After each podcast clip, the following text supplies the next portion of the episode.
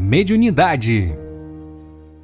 Olá, amigos, boa noite para todos. Em nome do nosso canal Espiritismo e Mediunidade, queremos dar as boas-vindas a todos que estão ligados conosco nesse nosso segundo episódio da série Mediunidade.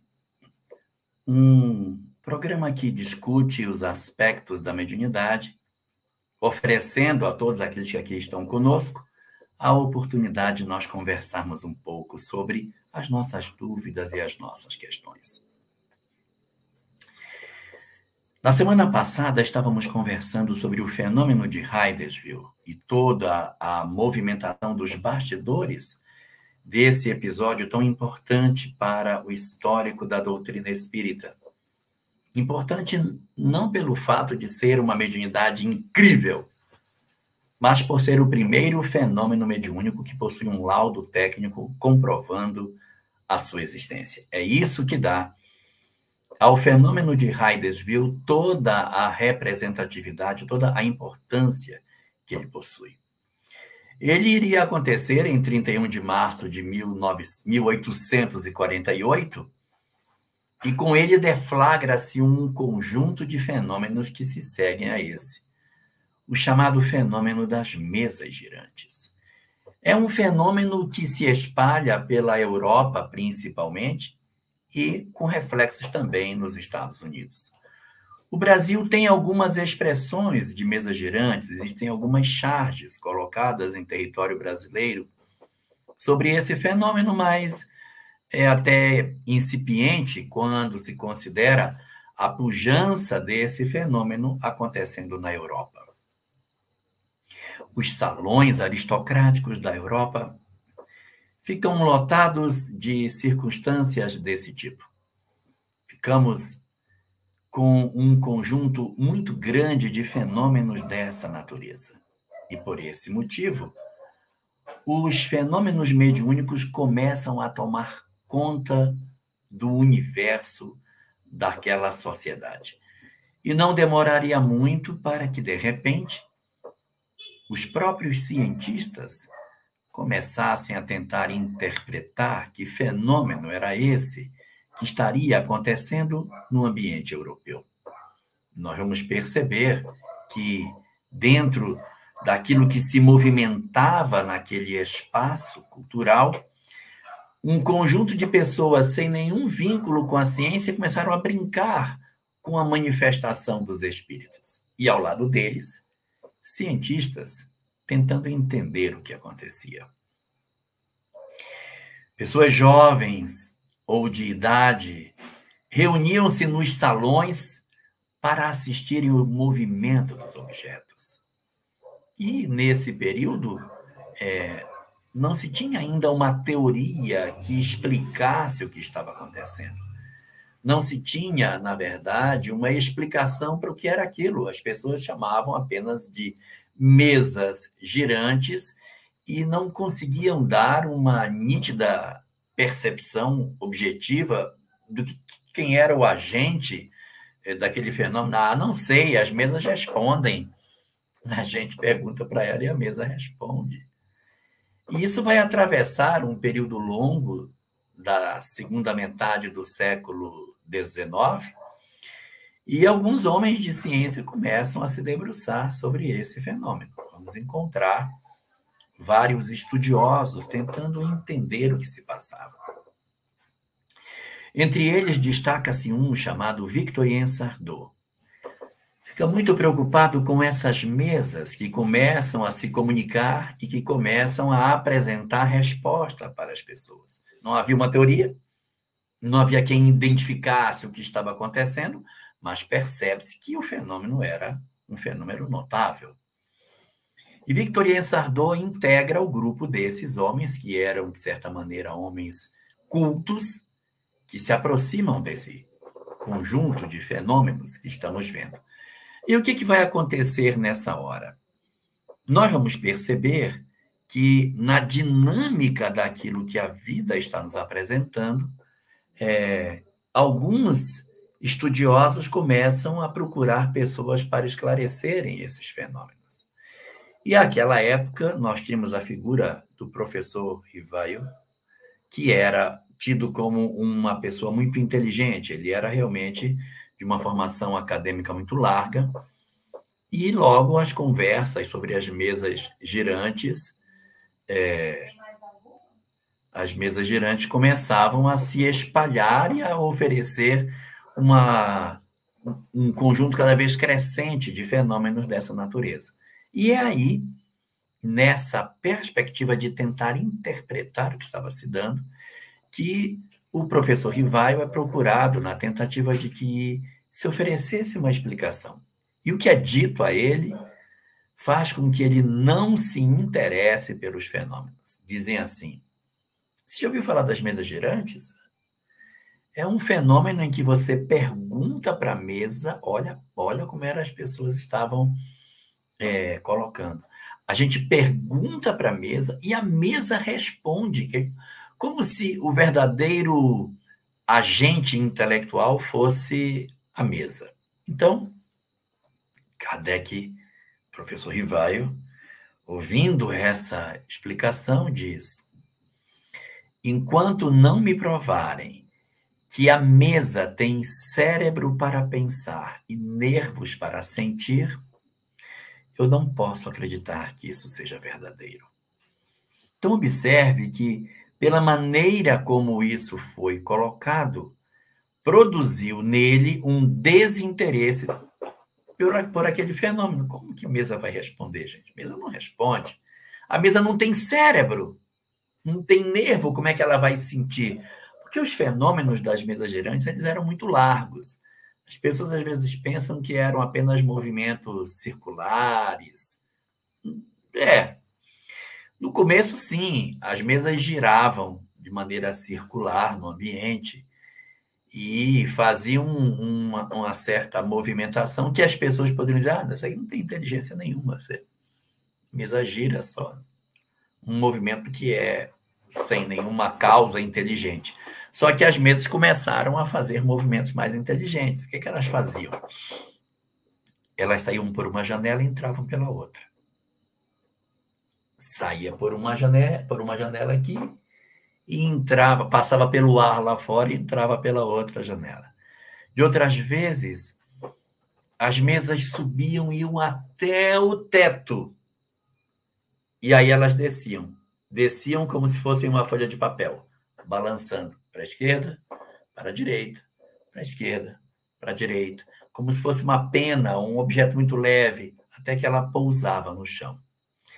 Esses fenômenos eram todos vi vivenciados nas mesas girantes. E começaram a dizer que era um processo de alucinação coletiva. Não! O povo entra no lugar, aí tem uma alucinação coletiva e por isso que, que acontece esses fenômenos. E aí as mesas começaram a apresentar um fenômeno diferente. Elas subiam, depois elas despencavam com toda a força e se desmontavam aqui embaixo. Não era possível que uma alucinação destroçasse uma mesa. Além das mesas apresentarem essa característica de se destroçarem, elas começaram a responder a perguntas elas começaram a responder. Logo no começo, as perguntas eram respondidas com batidas. É, ela tinha dois modelos de batida. Um tipo de batida era com a perninha que levantava e batia no chão. Chama tipologia báscula. A perna da mesa levanta e a batida dela vai fazendo letra A uma batida, letra B duas, 26 batidas, letra Z. Escrever a palavra Zuzu devia demorar uma hora para fazer. Mas muito bem. Existia esse tipo de, de movimento. E existia um outro tipo de, de comunicação chamada uh, tipologia interior. Não era a mesa que levantava a perna para bater. A mesa instalava dentro dela, como se alguma coisa produzisse os estalidos no interior da madeira. Além desses dois fenômenos, de comunicação, havia um outro que era uma comunicação gestual. A mesa subia, ficava apenas apoiada em duas pernas, e as duas outras pernas para cima pareciam braços. Ela fazia que sim, fazia que sim, dizia que não, se movimentava, perguntavam quem é a pessoa aqui que você mais gosta. Ela ia para perto da pessoa que ela dizia que mais gostava e ficava pertinho. Qual é a pessoa que você daqui não gosta? A mesa também ia, chegava perto da pessoa que ela dizia não gostar e esmagava a pessoa contra a parede, mostrando o seu desagrado com a presença daquela pessoa que estava ali. Então, esses fenômenos todos estavam chamando muita atenção. E eles começaram a colocar alguns experimentos para ver se a mesa conseguia ser mais veloz nas respostas. Então, eles interrompiam. Quando ela começava a escrever uma palavra, eles queriam completar, e se fosse verdade, uma batida significa sim, é essa palavra, para avançar a narrativa, senão ia ter que esperar dar todas as letras para que se fechasse um texto. É nesse período que está surgindo um conjunto de pessoas interessadas em saber o que está se dando. Isso é 1850, 51, 52, 53 e os fenômenos estão acontecendo. Está se dando o fenômeno das chamadas mesas girantes, se espalhando pelo mundo. Novidades em termos de como se comunicar estão sendo cada vez mais oferecidas.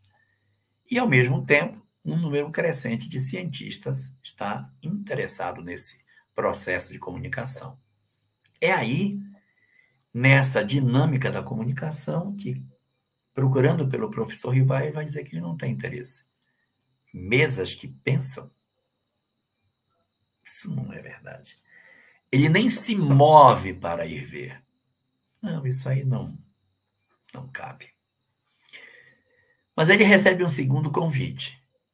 O segundo convite oferece uma segunda explicação para o fenômeno das mesas, que aí chama a atenção do professor Rivail. O segundo convite feito pelo senhor Fourtier diz para ele o seguinte: Você já ouviu falar das mesas girantes? Você já, já ouviu falar? Pois é.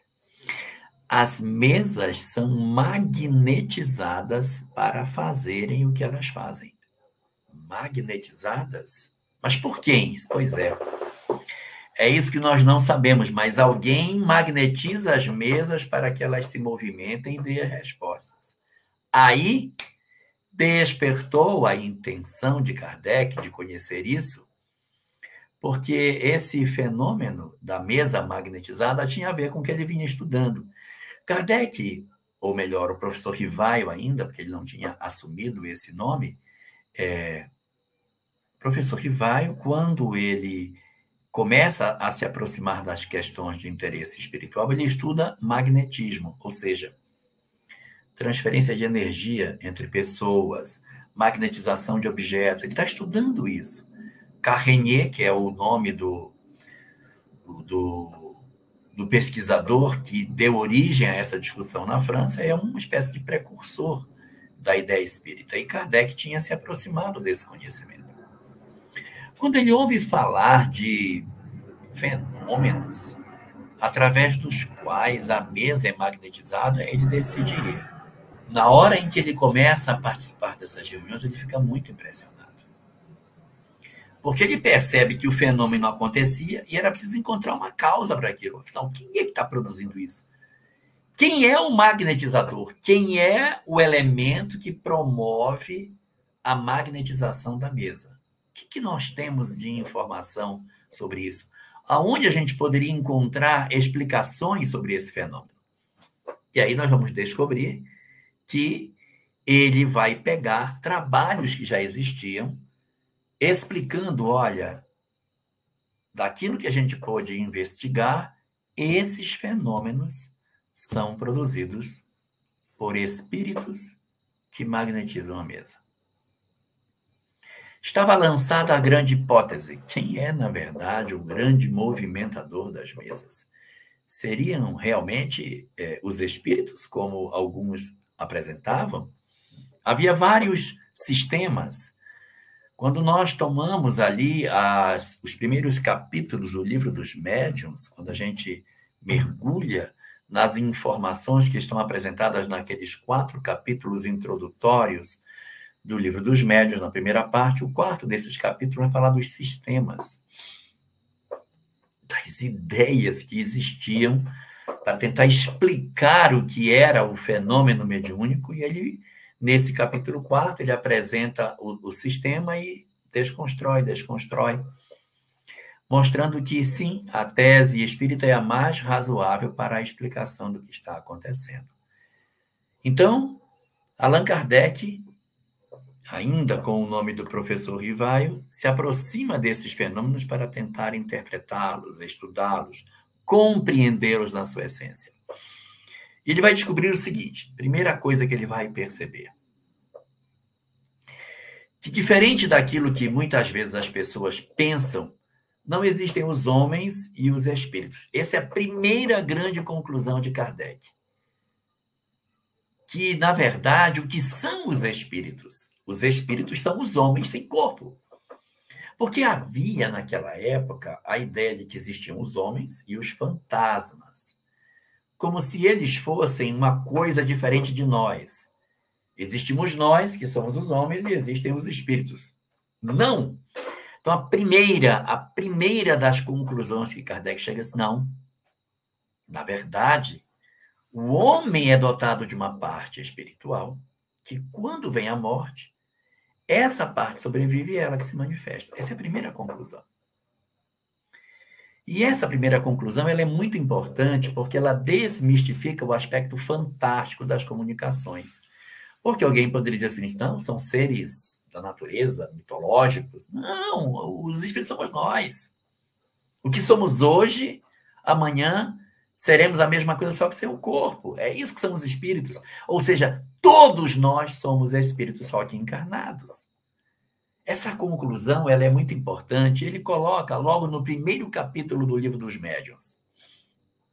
Ele destaca ali, nesse momento, uma observação preciosíssima que diz: não dá para discutir mediunidade se a pessoa não absorver logo de princípio a ideia de que sim, que ela é uma alma imortal. Se, se você não tiver é, no, no, no seu interlocutor a compreensão de que você é um espírito que habita um corpo, fica muito difícil de falar de mediunidade.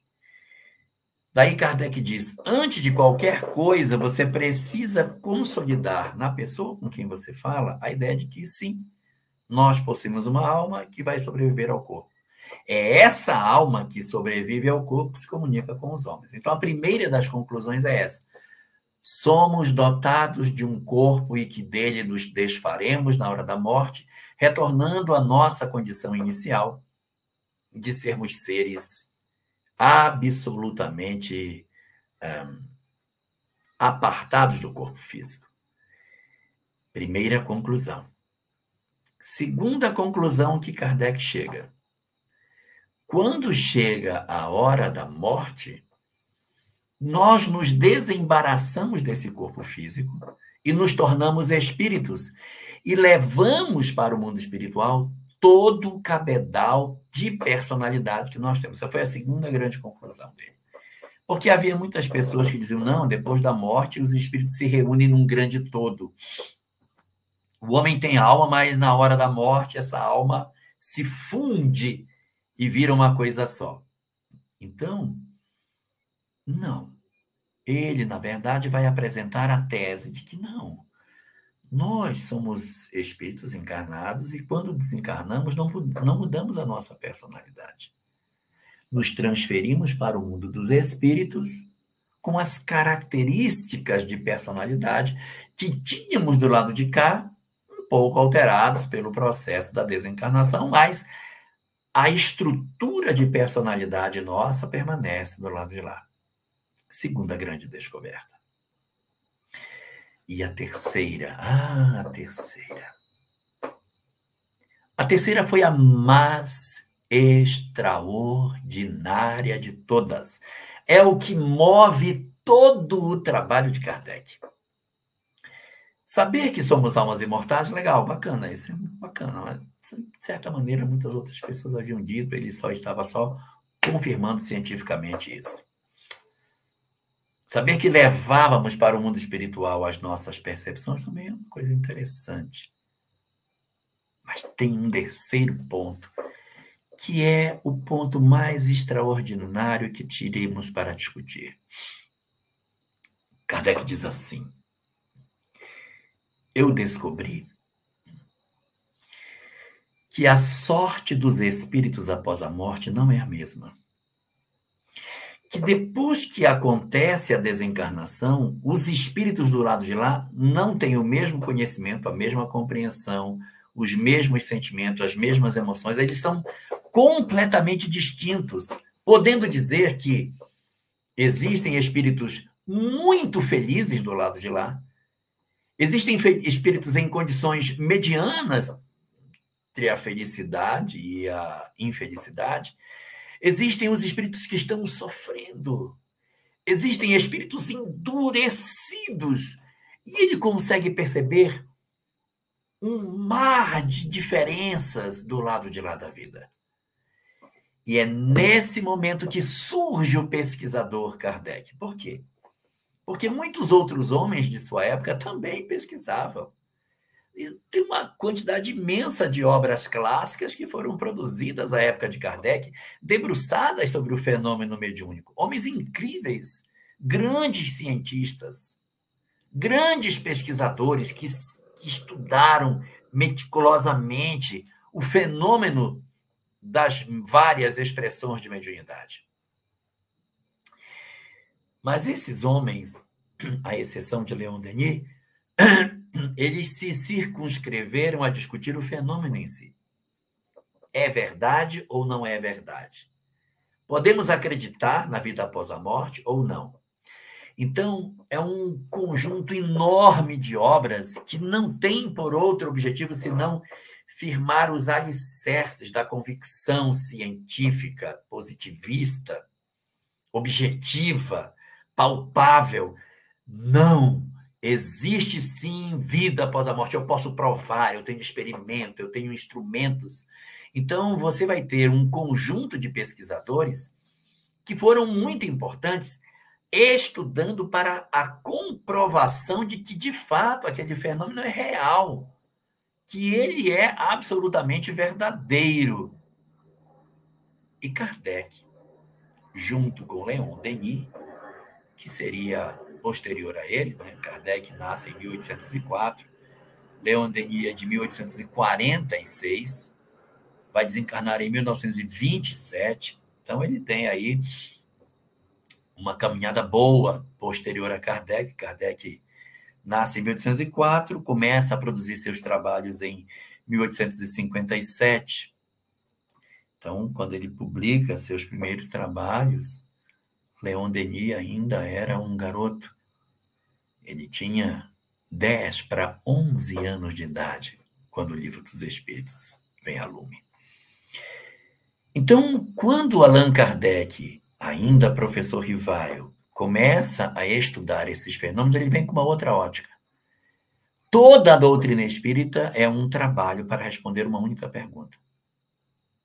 A pergunta não é se há espíritos se existe mediunidade. Isso aí está discutido, está provado. Pode observar que a obra de Kardec ela não é uma obra extensa nas discussões da comprovação do espírito. Pode observar. Então, do que se ocupa a obra de Kardec? A obra dele se ocupa do seguinte: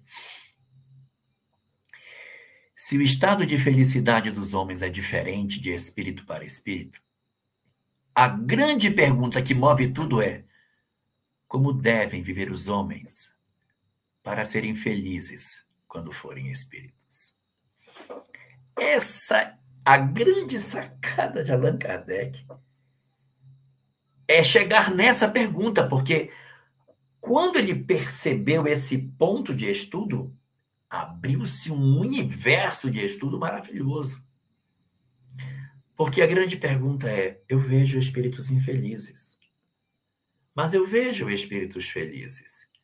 Eu vejo almas em profundo sofrimento e vejo outras experimentando a paz, os sentimentos que a linguagem humana não é capaz de descrever. E foi ali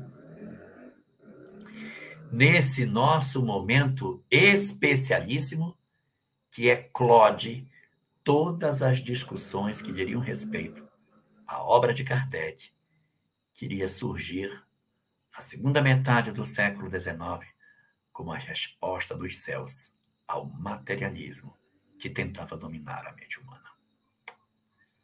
Na nossa próxima semana, a gente vai voltar a conversar um pouco mais sobre essa história, porque agora, Chico, a gente vai dar uma olhada nas perguntas e nos comentários que os nossos companheiros deixaram. Cadê as perguntas dos nossos? Momento de interação. Perguntas e respostas.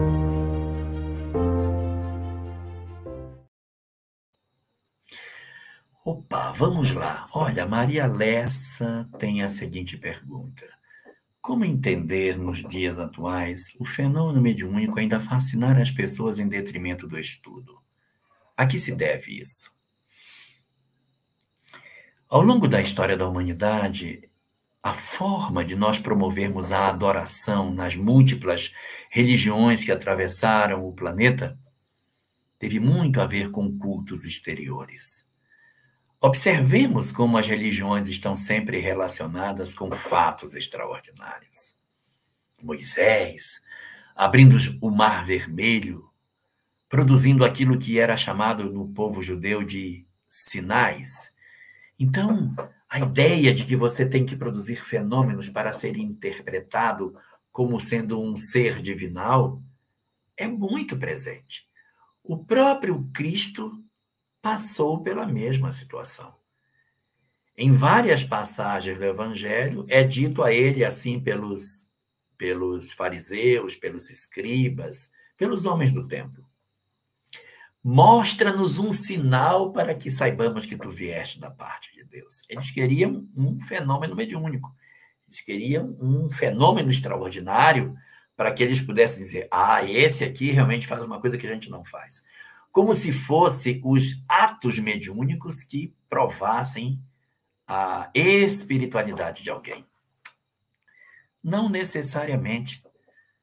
Nós temos a figura de Gandhi que tinha uma espiritualidade absurda não produzia fenômenos. Mas o gigantismo do pensamento de Gandhi é uma coisa espetacular. O pensamento dele é extraordinário. Então, muitos de nós ainda temos essas crenças. Eu não quero chamar de infantis, mas é um modelo de crença ainda muito arraigado aos modelos das religiões antigas que nós já praticamos durante séculos e milênios. Resíduos dessa forma de crença ainda repousam em nós, fazendo com que nós queiramos provar que existe algo de espiritual através de fenômenos extraordinários. O amadurecimento da fé vai nos fazer perceber que é na transformação do homem que reside o majestoso trabalho de transformação e de crescimento espiritual. Até lá, nós teremos que lidar com isso, Maria em que as pessoas quererão coisas extraordinárias para movimentarem a sua fé, esquecendo que o fenômeno convence, mas ele não converte. Henrique Souza, de Timbó, Santa Catarina, pergunta: Olá, Henrique, boa noite para você. Porque, mesmo depois de Hydesville, Mesa Girante, Kate King, Ana Prado, Peixotinho e incontáveis pesquisadores famosos e dignos de prêmio Nobel pesquisarem e ratificarem os fenômenos, tem continuidade. Os fenômenos mediúnicos, deve ter uma, uma segunda parte aí. Os fenômenos. O mundo não dá credibilidade à imortalidade da alma ao espírito imortal, à lei natural da reencarnação e a outras verdades universais. O fenômeno convence, mas não converte? Sim, Henrique, o fenômeno convence, mas não converte. Mas é interessante a gente ver o seguinte: por que, que isso tudo aconteceu? Isso tem um aspecto histórico por trás. Houve um período longo da história em que a religião perseguiu as pessoas. No livro é, Libertação do Sofrimento, de Joana de Ângelo, no capítulo 2, existe uma discussão muito interessante sobre isso, debatendo sobre o aspecto da negação da religião, em que Joana vai colocar que isso decorre exatamente do período de opressão que a religião promoveu. E aí, quando chegou no século XIX, houve toda uma orquestração do mundo científico para matar a religião, matar o espiritual. Eles justificam isso porque a religião fez a guerra, fez a tortura, fez a intolerância, fez a inquisição. Mas isso não foi a religião, isso é o homem que faz isso. É o fanatismo humano, porque a religião também produziu homens maravilhosos, pessoas extraordinárias, grandes missionários. E não se fala dessa parte boa da religião. Como também não se cita que durante a Revolução Francesa, bela e maravilhosa, que se queria a liberdade e a ruptura com o modelo opressor, o regime do terror é mais opressor do que o próprio regime de Luís XVI, com a guilhotina, as torturas, as mortes, a violência, o sangue. Então, que liberdade é essa? Nós vamos perceber, Henrique, que o problema está no homem, na criatura humana. Então, existe um fenômeno social e científico, filosófico, orquestrado, para garrotear a fé para que ela não se expresse. Por quê? Por dois grandes motivos. Primeiro, é para que a religião não volte a oprimir a ciência e a filosofia. Eles já passaram muita amargor na mão do período em que a religião deu as cartas na sociedade ocidental. Então, o primeiro é esse. Não, se der asas para a religião, a religião vai voltar a oprimir. Ela não pode. Então, tem que negar, tem que desconstruir, não pode publicar, não pode deixar. É, os, os, estudos sobre isso são sempre enquistados e não deixam com que eles se sejam publicados de maneira larga. Mas um trabalho sobre a, o materialismo, nossa, esse alarga. E a segunda grande razão é porque a inexistência de Deus facilita os excessos. Se não tem Deus, não tem regra, não tem limites, eu posso me drogar, eu posso me prostituir, eu posso fazer o que eu quiser, porque eu não tenho Deus para ditar normas. Então, a desconstrução do religioso também se passa por esse motivo. Então, por mais que se façam pesquisas, o mundo científico é, sempre tem uma tentativa de fechar os olhos para isso. E o interessante é que essas pesquisas, Henrique, elas não cessaram no século XIX. Hoje, na atualidade, nós temos muitas pessoas realizando outras pesquisas na área da experiência de quase morte, provando que existe vida após a morte. Não, o fulano estava em coma, como é que ele pode saber quem entrou, quem saiu? Ele não pode saber, mas ele sabe. Ele diz que viu de cima, então se ele viu de cima, ele estava. Quem era o que estava em cima? Então tem que ter uma fração de nós, que não é o corpo, que vê de cima quando está tá no, no coma. O que, que é isso? Então, eles estão descobrindo o espírito por vias transversas. É o mesmo materialismo do século XIX, reeditado no século XXI, trabalhando para provar a existência da alma. Então, a gente ainda vai ter muitas dificuldades, mas isso faz parte do período da transição planetária. Ninguém pode esperar nada diferente. O mundo é de provas e expiações, indo para a regeneração, existem desafios enormes a serem transpostos, e é assim mesmo. A gente sabia que na transição a gente enfrentaria muitos abalos. E isso faz parte, isso não pode nos abalar, porque, na verdade, nós temos um conjunto de informações que nos ajudam na nossa crença. E, nesse sentido, lentamente as coisas vão mudando. Temos aqui uma pergunta da Camilinha, lá de Juiz de Fora. E aquelas brincadeiras que as crianças fazem na escola, é essa mediunidade de efeitos físicos também? Por que conseguem alguns fenômenos assim na escola ainda, se entre nós adultos é tão raro? Olha, Camila, na verdade, a adolescência é um período de eclosão da mediunidade. Se você perceber, esse fenômeno que você está aí chamando, entre aspas, de brincadeiras, ele se dá exatamente no período da adolescência, no período da puberdade. Ali, quando se pega os meninos de 12, 13, 14, 15, 16 anos, 17, é o período onde mais tem essas manifestações na escola. E são reais, porque ainda que eles não tenham grande pujança mediúnica, como eles estão na eclosão da mediunidade da adolescência, esses fenômenos se fazem mais fortes. Só para deixar claro o que eu estou dizendo. O fenômeno de Hydesville foi produzido por adolescentes. O fenômeno de Kate King foi produzido por Florence Cook, que era adolescente. As meninas que ajudavam Kardec durante o período da elaboração da codificação, algumas delas também eram adolescentes. E temos outros que não eram adolescentes e que produziam fenômenos incríveis. Ana Prado já era uma mulher adulta, agora jovem, mas tivemos Eusápia Paladino, que era uma mulher de uma certa idade e que produziu o fenômeno durante a existência inteira. Daniel Douglas Home também produziu grandes fenômenos, mesmo com a idade já adulta. Mas o período da adolescência é um período vibrante para a existência desses fenômenos extraordinários. Denise Balô, Denise Balô de Jaraguá do Sul. Boa noite, Denise Balô. Preparar as malas, hein, Denise? Não trabalho mais em mesa mediúnica. Não sinto vontade. Estou comprometendo o meu compromisso com a minha mediunidade? Olha, Denise, é, eu posso dizer a você algumas coisas que se juntam a, esse seu, a essa sua situação. O que trouxe Leon Denis para o movimento espírita foi a mediunidade. Ele tinha 18 anos, tinha mediunidade ostensiva ingressa no movimento espírita. Depois que ele ingressa, sabe o que aconteceu? A mediunidade dele diminuiu. O que, que ele descobriu? Que a mediunidade foi um instrumento para trazê-lo para a doutrina. Uma vez dentro da doutrina, ele não teve mais a pujança mediúnica que ele tinha antes. Então, nem todos de nós temos um, um compromisso traçado com a mediunidade em si. Alguns de nós têm, outros nem tanto.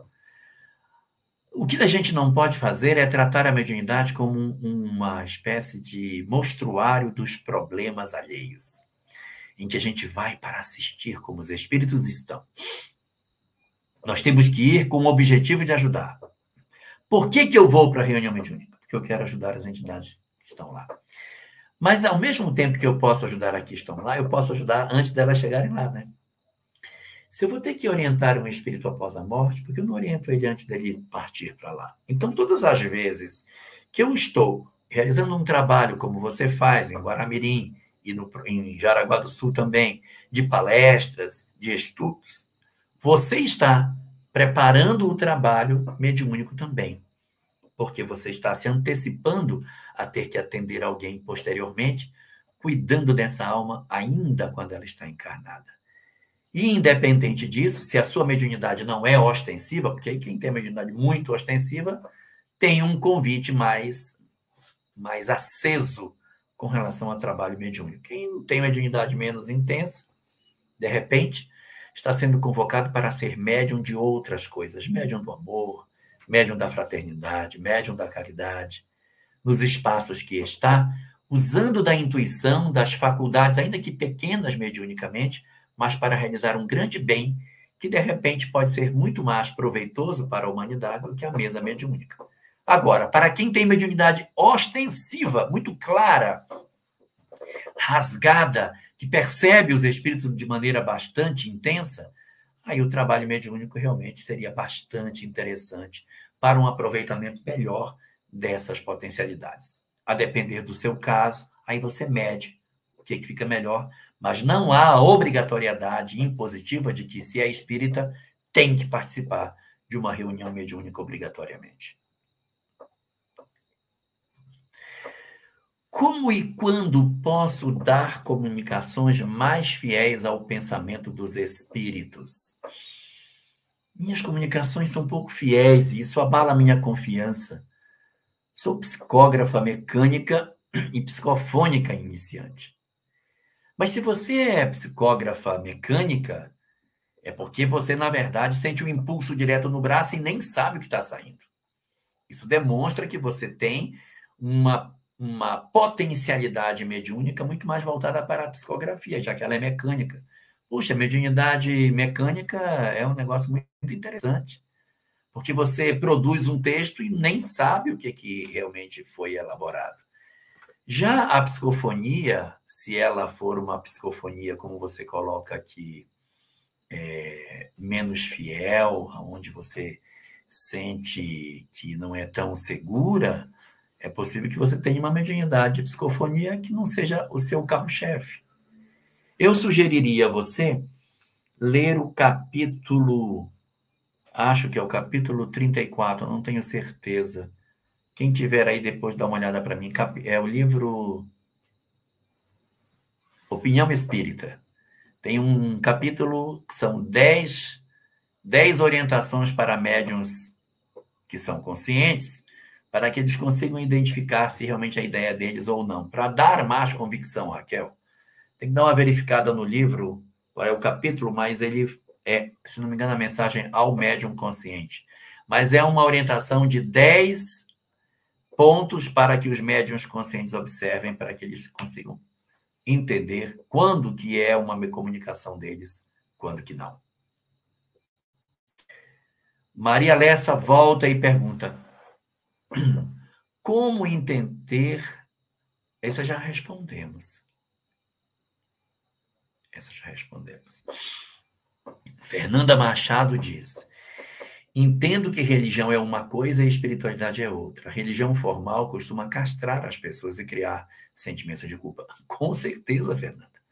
Esse foi o grande equívoco do século XIX, porque quando os homens de ciência entenderam que a religião ela era perigosa pelo fanatismo que ela poderia produzir e não pela religião em si, mas o fanatismo que é do homem, não da religião, eles poderiam ter retirado essa pele que o homem cobriu a espiritualidade e ficar com a espiritualidade. Mas o que, que foi feito? Não se retirou essa crosta de fanatismo que se criou sobre a espiritualidade. Ao invés de tirar a crosta que criou-se sobre a espiritualidade, se cortou fora, se decepou e se quis fazer um homem que não tem absolutamente nenhum vínculo com nada de espiritual a, a ideia era que a, a, o pensamento espiritual fosse perigoso para o homem. Olha só que louco. E foi exatamente por essa compreensão equivocada das coisas que a humanidade acabou se perdendo e dando no que deu. Por isso que estamos hoje, Fernanda, vivendo tantos dramas de suicídio, de síndrome do pânico, de depressão, de vazio existencial, porque sequestraram de nós a certeza da imortalidade. Era até possível rever a religião, mas nunca poderiam ter negado ao homem a compreensão da sua natureza espiritual. Está aí o resultado no que deu. Lu Freitas pergunta: é verdade que quando desencarnamos é possível o perispírito ser atacado por entidades inferiores e acontecer uma segunda morte? Esse não é um conceito doutrinário. Nós não temos, dentro do corpo da doutrina espírita, esse conceito objetivo de segunda morte. Existem algumas obras que são mediúnicas que falam sobre o fenômeno da segunda morte. Mas essa, esse conceito ele não está contido no, no corpo doutrinário do Espiritismo. Tirando esse ponto final, vamos reler a pergunta. É, é verdade, quando desencarnamos, é possível o perispírito ser atacado por entidades inferiores? Sim, é possível. Sim, atacam. E o que, que eles querem? Querem fluido vital. Basicamente duas coisas. Um, querem se vingar. Você foi uma pessoa muito perversa e os seus inimigos espirituais estão esperando você para se vingarem de você. Isso é uma possibilidade. Isso é uma possibilidade. Acontece com muita frequência. Quem assistiu o filme Ghost, é, a cena final, quando aquele rapaz que era o mal do filme, o vilão, desencarna, parece umas entidades das sombras. É claro que o livro, não, o filme não é espírita, mas serve para dar uma ideia de que quando a gente tem, tem inimigos, os inimigos se aproximam e nos, nos roubam, por assim dizer. E uma segunda situação é que não é inimigo, eles querem só o fluido vital. Eles querem as energias vitais que podem ter sobrado em nós num processo de vampirização. Sim, isso é plenamente possível. Esse conceito de segunda morte é que é um conceito um pouquinho fora daquilo que o Espiritismo apresenta. A mediunidade de efeitos de materialização, a gente chama mediunidade de materialização, que é um tipo de efeitos físicos. A mediunidade de efeito de materialização, às vezes, não é efetuados por espíritos evoluídos, Não sei se já ouviu falar de médio efeito físico do algodão no interior uh, de São Paulo, materialização. Ah, eu já vi um fenômeno desse tipo de uma moça que ela materializa objetos dentro do algodão. Ela joga álcool no algodão e o álcool, o algodão esquenta e, e saem objetos de dentro desse algodão. Eu já vi. Uh, pode ser que o fenômeno seja verdadeiro, pode, pode ser que seja uma materialização, ela está trabalhando desde uma, eh, retirando do corpo das pessoas alguns objetos, algumas coisas que ela diz que retira dos indivíduos. Só que no que eu pude assistir sobre isso, ela falava assim: você quer ver como é, como é espiritual? Olha como o algodão está esquentando. O algodão sempre esquenta. Pode fazer em casa. Se colocar álcool e jogar água no álcool, ele fica quente. Então, esse fenômeno de aquecimento do, do algodão com álcool não é um fenômeno mediúnico, isso é um fenômeno natural é da química. Agora, é, ela mostra, eu não sei se existe ali algum processo de charlatanismo ou de embuste, em que ela vai desfolhando o algodão e de dentro vai saindo um objeto estranho que não estava, o algodão estava limpo, não tinha nada nele, e surgimento, surge determinados objetos no interior do algodão. Olha, é, materialização é plenamente possível, isso aí não tem nada de extraordinário, isso é muito comum, em que as pessoas, elas é, produzem. Nesse caso, eu nem saberia dizer para você se esse é um fenômeno realmente de materialização ou se é um fenômeno de transporte. Porque ela diz materializar o que está dentro das pessoas. Ela diz materializar o que está dentro das pessoas. Ah, materializei uma bola de uma coisa preta. Isso aqui estava dentro da pessoa. Pode ser que sim, e pode ser que seja uma materialização de uma ide ideoplastia um espírito mentaliza alguma coisa ideoplasticamente e ela materializa esse objeto. Ou seja, a pessoa não tem materialmente aquilo dentro dela, mas ela tem uma energia que se assemelha àquilo, como se fosse fluídico aquela forma. E aí ela consegue, mediunicamente, materializar esse objeto. Isso é possível. O algodão esquentar não é nada extraordinário. Aparecer objetos pode ser transporte e pode ser materialização. Pela minha ótica, acredito que boa parte daquilo que ela produz seja materialização e uma outra parte seja transporte, se o fenômeno for verdadeiro, se não for fruto de charlatanismo ou embuste. Meu garoto, como está você, Antônio Carlos Teixeira? Pergunta o meu querido Antônio Carlos de Florianópolis. Como estão as coisas em Floripa? O que fazer para, os médios, para que os médios tenham compromisso e disciplina nos trabalhos dos centros espíritas? Levá-los para a mesa mediúnica somente após o estudo sistematizado. O estudo é que traz a todos nós a convicção e a compreensão plena daquilo que temos para oferecer. Nós já estamos com o nosso tempo esgotado a gente vai responder as últimas perguntinhas e a gente precisa encerrar. A gente tem uma live agora daqui a pouquinho. Então, é por aí, Antônio Carlos, através do estudo sistematizado. A Janice Mustrage pergunta: Sou médium, mas ainda não, traba não trabalho mais na casa espírita.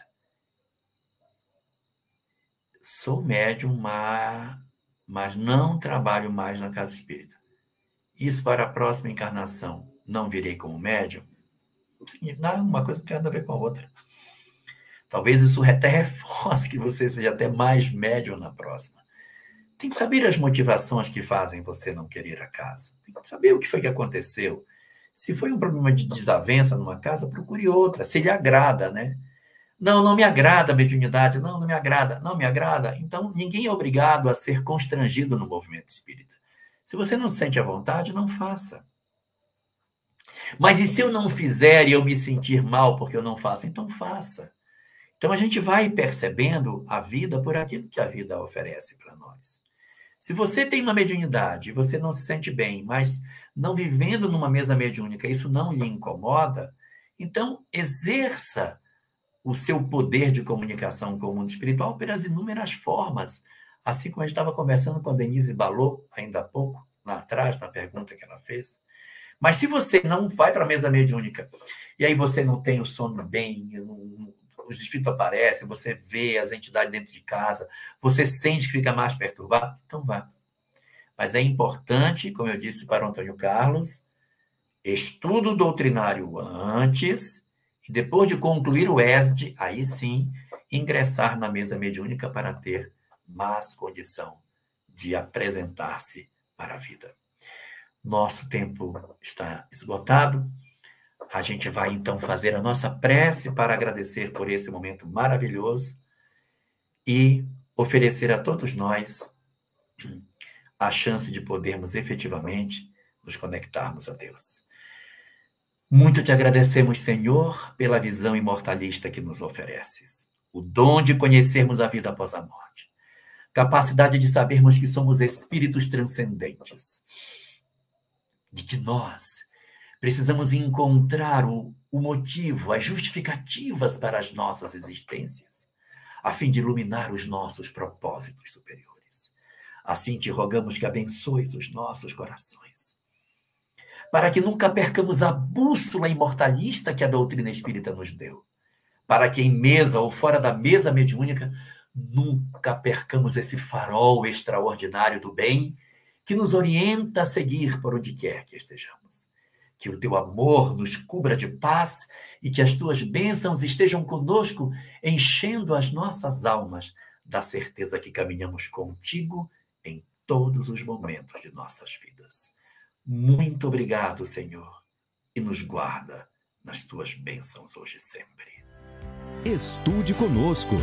Faça parte da família Espiritismo e Mediunidade. Em Lives TV.